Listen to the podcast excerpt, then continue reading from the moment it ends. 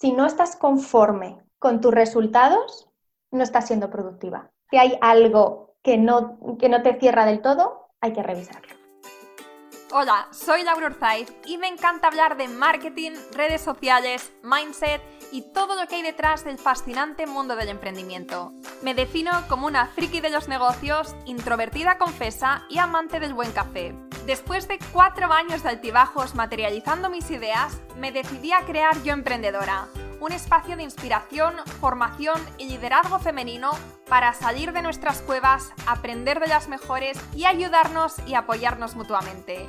Piensa en este podcast como tu ratito semanal para desconectar del día a día y reconectar contigo misma, tu negocio y tu misión. Y si quieres más, entra en yoemprendedora.es. Ahí encontrarás toda la información para inscribirte en el club online, nuestros eventos bimensuales, las notas del podcast y mucho más. Sube el volumen que empezamos. Estás escuchando el episodio 87 del podcast Yo Emprendedora. Hay una frase que me encanta y que dice Progress equals happiness, que en español significa progreso es igual a felicidad. Me encanta porque tiene toda la razón del mundo, porque aunque tú no estés ganando dinero aún con tu proyecto, si sientes que cada día estás avanzando hacia esa meta, estás feliz y satisfecha. Y ese progreso del día a día se consigue siendo productivas. La productividad es un tema muy amplio e incluso a veces bastante difuso. Por ejemplo, a veces sentimos que estamos trabajando bien, que estamos siendo productivas, pero al final del día nos damos cuenta de que no hemos avanzado todo lo que nos habría gustado. A veces porque no sabemos priorizar, a veces porque no tenemos una buena estructura de trabajo o estamos haciendo varias cosas a la vez. Lo que está claro es que estar ocupadas no significa ser productivas. Y para hablar de este tema he invitado a Lorena de Diego, psicóloga, experta en productividad, organización y gestión de tiempo. Conocí a Lorena en uno de nuestros eventos y me causó tan buena impresión que le invité a dar una charla en el evento de febrero en Madrid y ahora en el podcast. Si estás en el Club Emprendedora, puedes escuchar la charla que dio en el evento sobre procrastinación. Súper interesante. Si es que tengo buen ojo con la gente, y con ella di en el clavo por completo. Recuerda que tienes las notas del episodio en yoemprendedora.es barra 87. Hola Lorena, ¿qué tal? Bienvenida al podcast.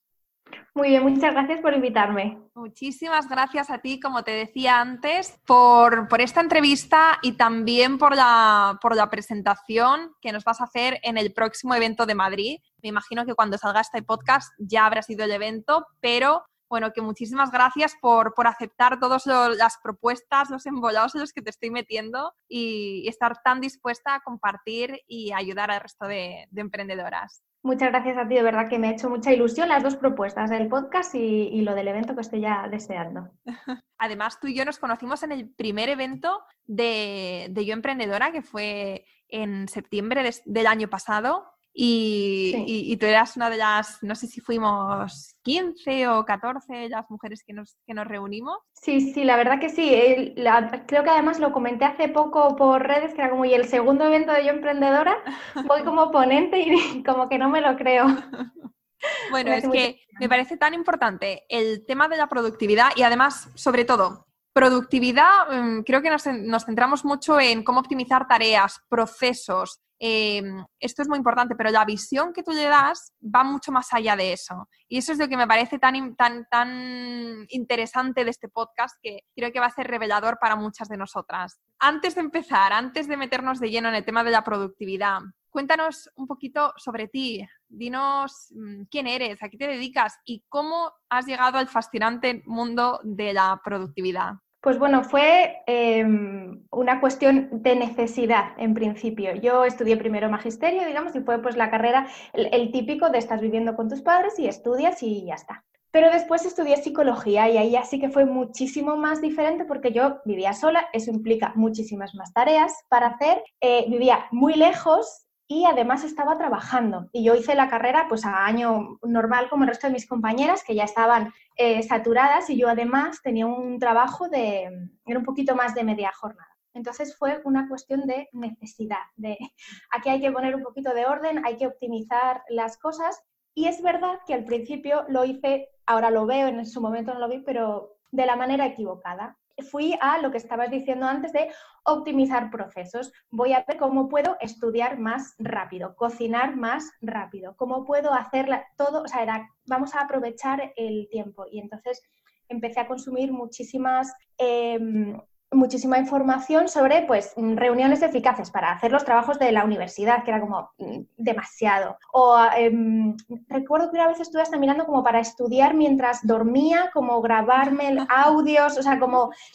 Ahora lo veo y es, me parece loco porque era como, y aprovechar los trayectos y entonces mientras iba en el tren pues pasaba apuntes o desayunaba o dormía, o, como una cuestión em, de meter demasiadas actividades y eso es, que yo a veces lo, comento en las charlas y con, mis, con mis clientes, como, es como el lado oscuro de la productividad, que de repente hacía muchas cosas porque era verdad que yo hacía muchas cosas, eh, siempre estaba ocupada eh, optimizando, tal, pero me perdí muchas otras no tenía claras las prioridades o eh, me centré en hacer más y no en hacer mejor o las cosas que mejor me venían y realmente pues perdí mucho tiempo de, descanso, de ocio, de amigos, todo eso. Entonces, cuando ya salí de esa vorágine, em, lo que me pasó es como que entré en el mundo de la empresa y yo seguía como con esta cosa de hacer más, hacer más. Y de repente un trabajo de ocho horas me parecía poco. Y fíjate que como qué locura, porque había pasado de trabajar tantísimo y estudiar tantísimo que una jornada de ocho horas normal me parecía de débiles. Y empecé no, no a enfermar, pero sí como a estar muy cansada. Y ahí fue como, esto tiene que ser de otra manera. La productividad tiene que ser otra cosa, no solamente trabajar más rápido. Vamos a, a, a ver pues las bases, cómo elegir, cómo priorizar. Y de ahí es donde hice mi proceso personal de mejorar esa productividad y después ya hice táctica práctica, que es como mi manera de compartir ese, aprendizaje. Vale, vale, me encanta cuando, cuando llegamos a lo que hacemos a raíz de nuestra experiencia personal, porque creo que es la mejor manera primero de aprender y después de, de compartirlo con los demás, porque sabemos primero en el punto en el que se encuentra la gente que todavía no tiene dominado en este tema de la productividad y después cómo, qué es lo que a ti te ha funcionado y qué es probablemente lo que le puede funcionar al resto. O sea, cuando, cuando tú has vivido ese proceso es cuando realmente puedes después enseñárselo a la gente, decir, esto es lo que tienes que hacer. Yo he estado ahí y sé perfectamente cómo te sientes. Eso me parece muy, muy, muy interesante. Para cualquier em, faceta del mundo del emprendimiento, de lo que sea. Sí, es, es cierto, porque tienes no solamente esa, esa idea teórica, ese conocimiento, sino la vivencia, porque eso eh, a cualquier persona le ha pasado como si yo sé lo que tengo que hacer, pero aún así no lo hago, o si yo sé cómo se hace, pero aún así, pues porque no es lo mismo saber que, saber hacerlo, porque cuando lo haces ves las dificultades, los conflictos, las cuestiones emocionales que te frenan, entonces cuando te lo está explicando una persona que ha pasado, y también hay más una cuestión de empatía y puedes sentirte más reflejada, entonces también un poco por eso elegí como este camino, porque es como, tengo que explicar esto porque lo he vivido y, y creo que puede ayudar a a la gente. claro. Y antes te hacía, eh, o estábamos comentando antes de empezar la entrevista, eh, una pregunta que te había mandado antes para que me gustaría que comentáramos ahora. Y me decías, es una pregunta interesante que nunca me había planteado. Y a mí me parece también muy interesante para que las que estéis escuchando ahora el podcast, que reflexionéis sobre esto. Y es, ¿cómo sabemos si estamos siendo o no estamos siendo productivas? Claro, la verdad es que me sorprendió mucho la pregunta porque es, claro, eh, normalmente la gente viene como quiero mejorar, pero tienes que saber, hay esa parte de, eh, es el paso previo. Cuando tú ya vienes a decir quiero mejorar algo, ya tienes conciencia de que hay algo que está mal, pero el saber me parece una pregunta muy, muy interesante y le he estado dando, le dando vueltas. El punto es que, eh, por lo menos la, la productividad como yo la trabajo es una cuestión muy de personalizar. Entonces, es algo subjetivo porque tiene que mm, partir de ti, no, no hay como un modelo, si haces esto, haces esto y haces esto, eres productivo, no es tan así, es algo que tienes que valorar y son cosas que en el fondo sabemos. Entonces, sucede mucho cuando, por ejemplo, estás en este modo eh, hacer mucho esta cuestión oscura, del lado oscuro de, la productividad, que te puedes sentir muy productiva, pero en realidad estás solamente ocupada. Pero en ese momento hay algo que falla, hay algo mm, que tú, siendo honesta contigo misma, no puede ser. O sea, es como yo me siento que estoy haciendo. La gente me dice, madre mía, ¿cuántas cosas haces? Mm, parece que voy corriendo siempre y que estoy sacando trabajo, pero hay algo, hay un disconfort que es es ese lo que te dice si estás siendo productiva o no. Es como, me falta algo, o sea, es como, estoy haciendo, estoy cumpliendo, no sé qué, y aún así, pues me siento eh, triste a veces porque, pues eso, a lo mejor no estás teniendo suficiente descanso, suficiente ocio o amigos. Ese sería como un caso, es como, mira a ver cómo cómo, cómo te estás sintiendo. Cuando hay ese disconfort, también puede ser el, el, más común, que es eh, yo lo estoy intentando, pero me siento desbordada. Si te sientes desbordada, saturada, que no llegas a todo, no estás siendo productiva. No, ojo aquí, no, no quiere decir que signifique que estás haciendo poco trabajo, sino que igual no lo estás enfocando, enfocando la dirección. Entonces, resumiendo, esa, esa pregunta se responde como tiene que ser algo que tú, que tú sientes, que tú miras y ves que hay algo que no funciona, o bien que no estás cumpliendo todo lo que quieres cumplir, entonces habrá que revisar si es que hay que hacer mejor optimizar o eliminar tareas, o que sí estás haciendo, pero tienes un, un disconfort, un, algo que te está diciendo que no, que no, que te falta algo. Entonces, ese es el punto, que hay que ser, hay que hacer un poquito de, de introspección y ver si es eso que te, que te falta. Claro, claro, tiene mucho sentido. Y, y también lo que, no sé si estarás de acuerdo, pero a mí se me ocurre también que quizá el, el tema de, de, priorizar tareas, que también comentábamos antes, de, mm, pues yo qué sé, por ejemplo, muchas veces las emprendedoras tenemos nuestras agendas con listas eh, de estas que, que, no terminan nunca, que si, de hecho yo tengo aquí mi agenda, si te la enseñase te reirías. Tengo cada día, me, me, pongo pues a lo mejor 20 puntos por hacer. Ahora lo estoy reduciendo, pero aún así son puntos eh, muy amplios. Y, mm, y, claro, entonces no los termino en un día. No, de hecho, es que creo que no hay día que termine todos los puntos que tengo en una página. Entonces, ¿qué pasa? Que, me, que, que no me siento nunca productiva. O sea, este es el sentimiento que yo tengo porque lleno mi, mi agenda de puntitos y, y, al final es algo que es, que es imposible hacer en ocho horas. Entonces, y eso lo hago creo porque ahora mismo no sé muy bien priorizar las tareas importantes. No sé si tú ves aquí alguna claro. conexión. Sí. Claro, sí, sí. Por eso decía que el hecho de que no estés cumpliendo todo, que es justo lo que, lo que estás contando tú, no significa que no estés trabajando trabajando lo suficientemente bien. Es que probablemente haya que priorizar. Uh -huh. eh, nos pasa mucho, emprendedoras, más como que queremos todo y hay veces que eh, como que te centras en, o a lo mejor el tema del perfeccionismo, por ejemplo,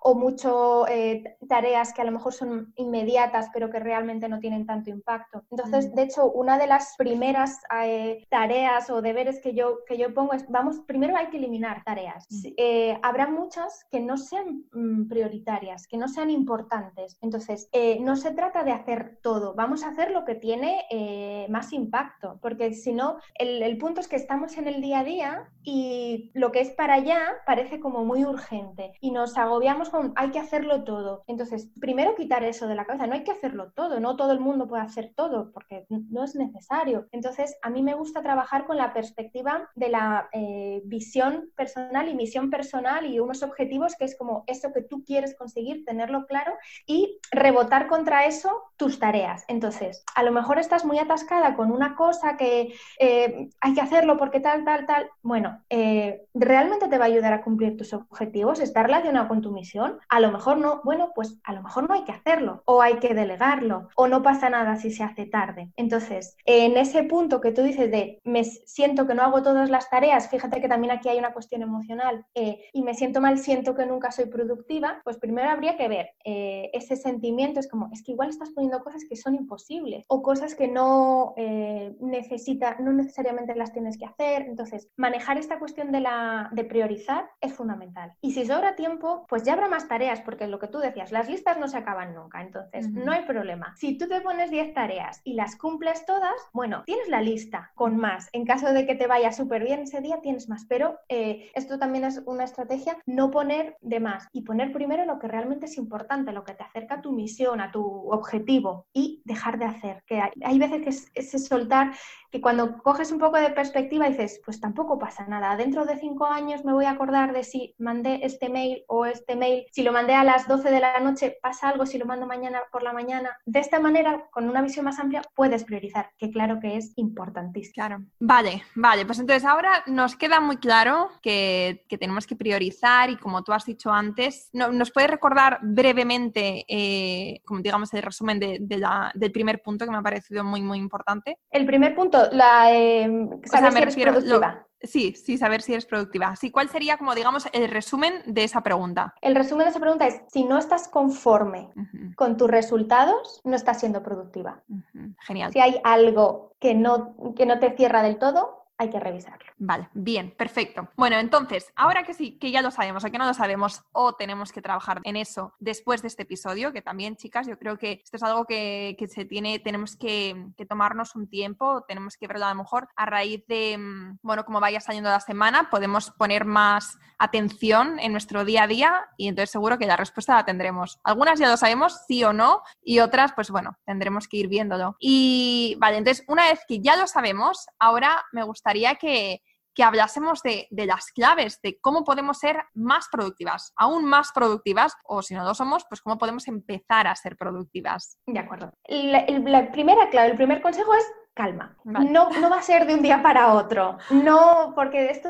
también pasa mucho de mañana. Entonces, tiene que ser algo que sepas que es una cuestión de paso a paso, como cualquier cambio importante. Primero, calma, paso a paso, hábito por hábito. vale.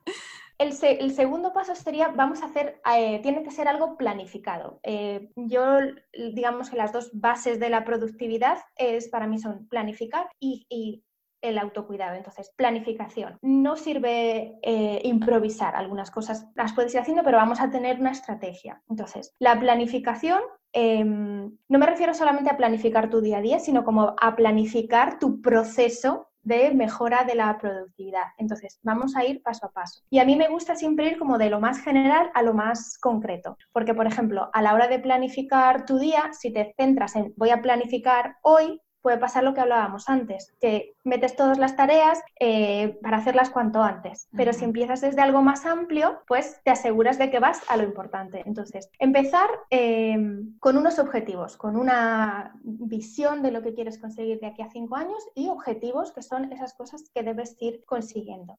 Y cuidado, objetivos para las cuestiones profesionales, pero también para las cuestiones personales, para que quede equilibrado. A veces poner objetivos para cuestiones personales nos cuesta un poco porque es, mm, te puede parecer como frío o que no, es, no se puede establecer objetivos, pero se, puede igual para una em, cuestión personal o cuestión incluso de relaciones. Tienes que tener esos objetivos para darle la misma importancia que le das a tu trabajo, a tus estudios o a, tu crecimiento, lo que sea. Entonces, ese sería como el primer paso. Vamos a empezar por plantear unos objetivos y después ir eh, probando. Y después, em, con los objetivos, ¿vale? Me gustaría eh, que, que parásemos aquí un momento porque esto, esto también es muy importante, cómo ponernos objetivos. Em, hablábamos también antes de, bueno, ponernos grandes metas o los objetivos al final tienen, tienen que ser smart, ¿no? No sé si tú sabes sobre esto, pero si nos puedes hablar un poco sobre cómo también ponernos objetivos. De acuerdo, los objetivos para mí parten de la, de la visión que yo tengo a cinco años, entonces tengo hecha mi visión de lo que yo quiero conseguir y a partir de ahí, cuáles son los pasos que debo dar. Casi siempre planteo objetivos anuales porque es como un plazo suficiente que después se pueden, todo se puede ir haciendo trocitos. Esa es la, la idea, como de algo muy grande ir haciendo trocitos. Entonces, objetivos anuales está bien, habrá algunos que no necesites tanto tiempo, trimestrales, mensuales. Y el, el tema de utilizar los criterios SMART al principio cuesta, eh, pero realmente eh, es lo que te asegura que, estás, que te sirven. El SMART, por si no lo saben, es eh, un objetivo tiene que ser específico,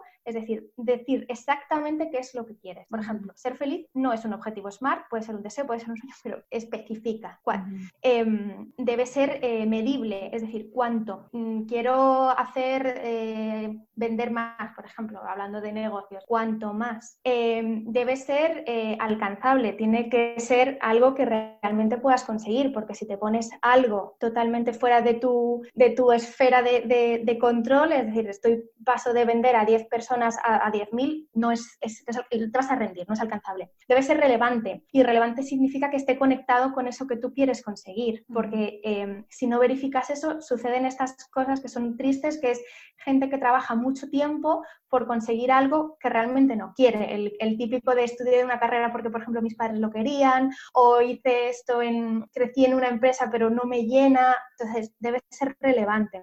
Y el tiempo el tiempo es clave. ¿Cuándo lo vas a hacer? Entonces, con esos cinco criterios planteas los objetivos. Para los profesionales y para los personales también se puede. Aunque cuesta, parece un poquito más, pero también se puede. Entonces, esos criterios fundamentales. Si no, no es un objetivo. Vale, vale, genial. Muchísimas gracias por aclararnos esto. Y entonces, ahora sabemos cómo son, cómo tenemos que ponernos los objetivos SMART. También has hablado de la visión. Me parece también, wow, muy, muy importante, como siempre tener muy claro hacia dónde vamos mm, una visión a cinco años, tú también has mencionado, y luego también con objetivos anuales. ¿Por qué a cinco años? Cinco años para mí, eh, la verdad, es como es el, cuando encontré la, eh, la, guía para hacer esto, ponían esos cinco años y con el tiempo he visto que es como el tiempo em, suficiente, es como te da para hacer cambios, pero eh, tampoco es o sea, es lo suficientemente corto como para que te des prisa y vayas trabajando, pero lo suficientemente largo como para que sea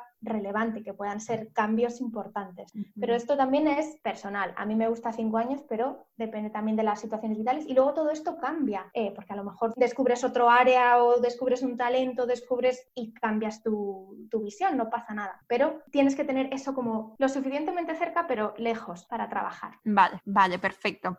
Bueno, entonces has mencionado el punto número uno de la planificación. ¿Cuál sería el segundo punto? El segundo punto es el autocuidado, que es el que te comentaba que yo en ese momento de locura de la universidad y del trabajo eh, obvié por completo. Em, a mí me gusta utilizar la explicación de, por ejemplo, los equipos informáticos, que todo el que tiene un ordenador, un móvil, cualquier equipamiento, entendemos que hay que cuidarlo. No puede quedar fuera la lluvia, no, hay que ponerle un antivirus, hay que actualizarlo, hay que todas estas cosas que hacemos. Pero de repente parece que nosotros no necesitamos esas cosas, que ya dormiré después, la comida pues lo que sea, el descanso es para débiles o ya todas estas cosas que es como no se te ocurriría hacérselo a tu ordenador o a tu coche, eh, pero lo haces para ti. Entonces, em, grabemos en la cabeza que si tú no funcionas, no estás en óptimas condiciones, ni tu vida ni tu negocio puede funcionar. Entonces, es, por eso lo, pongo como el, segundo pilar. Eh, tienes que buscar espacios para eh, asegurarte tu descanso, tu correcta alimentación, tu desarrollo personal, tener tus momentos de reflexión con un diario, eh, con meditaciones, leyendo libros, lo que sea pero algo que te, que te alimente. Cuando reservas ese espacio para ti, le das eh, esa importancia, te aseguras de que el resto va a poder funcionar, porque si no, y es, especialmente sucede con las mujeres, que también es una cuestión cultural como que estamos muchísimo más entrenadas para dar, para cuidar a los demás, para sacrificar y al final te, te vacías. Y si no das, o sea, si no, no, no te llenas, es imposible que puedas dar y cuidar. Entonces, es especialmente complicado el autocuidado de las mujeres y en los emprendedores autónomos sucede lo mismo porque pones el proyecto. Entonces, para mujeres emprendedoras hay que tener muchísimo cuidado porque se nos olvida. Y de repente yo eh, hablo con amigas, con compañeras y es como, pero ¿cómo estamos haciendo esto? ¿Por qué no dormimos bien? ¿Por qué no comemos bien? ¿Por qué nos estamos olvidando? Entonces, es importante y hay que planificarlo. Es decir, no, no vale decir, me voy a cuidar, voy a tener mis espacios. No, no, ¿Cuándo? ¿Qué horarios vas a eh, cumplir para descansar? ¿Qué estrategias vas a empezar a utilizar? ¿Vas a meditar? ¿Vas a usar un diario? ¿Vas a registrar tus, a empezar a hacer hábitos saludables? Lo que sea. Hay que planificarlo con objetivos SMART también. Me encanta, me encanta que estés mencionando esto, porque creo que, todas hablamos de eso, de cuidarnos, de empezar a, hacer deporte, de, dormir X horas y tal. O sea, esto es algo que, que comentamos mucho en este ecosistema de mujeres emprendedoras, pero que después Mm, que después nos cuesta mucho implementar por, como tú dices, a falta de tiempo y el siempre querer dar a los demás y pasar nosotros a un segundo nivel. Y, esto de, mm, de, planificarlo, de ponernos objetivos, de calendarizarlo, porque una vez que está en nuestro calendario, ahí eso ya, eso ya se tiene que cumplir. No sé qué tiene la magia de, de, ponerlo, de, de, ponerle una hora, de ponerle un tiempo dentro de nuestra semana, que de repente se vuelve como realmente una obligación para nosotras y lo hacemos, encontramos el tiempo para hacerlo. Entonces me, me parece, wow, crucial esto que estás comentando. Cuando pones algo en, en tu agenda, en tu calendario, lo que estás haciendo es darle la importancia, la misma importancia que le darías a cualquier otra tarea. Por eso me gusta, em, insisto mucho en hacer la planificación de las cuestiones profesionales y personales para darles la misma importancia, porque si no, para lo personal dejamos lo que sobra, el tiempo que sobra, si me da tiempo. Y por eso al final lo dejamos relegando. Una muy, muy buena idea es poner estas cuestiones de autocuidado pues al principio del día que es lo que no te vas a saltar. Entonces tú ya empiezas tu, día con tu momento de reflexión o tu momento de meditación o tu diario o tu ejercicio o lo que sea y ya tienes esa parte hecha. Entonces muy, muy importante y muy útil ponerlo, ponerlo en la agenda, en el calendario o el sistema que, cada uno utilice, pero ponerlo al mismo nivel que cualquier tarea de trabajo. Vale, vale, perfecto, perfecto. ¿Y cuál sería esta tarea de autocuidado que tienes tú? Cuéntanos un poquito. Yo la tengo, sobre todo tengo, con el tiempo ido construyendo mi rutina de mañana, que para mí es lo que más me funciona. Eh, la he ido variando eh, pero lo, que, lo más imprescindible para mí es un ratito de meditación, 15-20 minutos, eh, un ratito de, escribir. Estoy, es verdad que no, no, hago lo de las tres páginas, igual lo, lo, habéis oído que son las páginas matinales, que es escribir tres páginas, no, no me sale tanto, pero sí escribir un poco la, la reflexión. Eh, hago también mi, control de, de, hábitos, marcar el check en todos los que estoy trabajando en ese momento.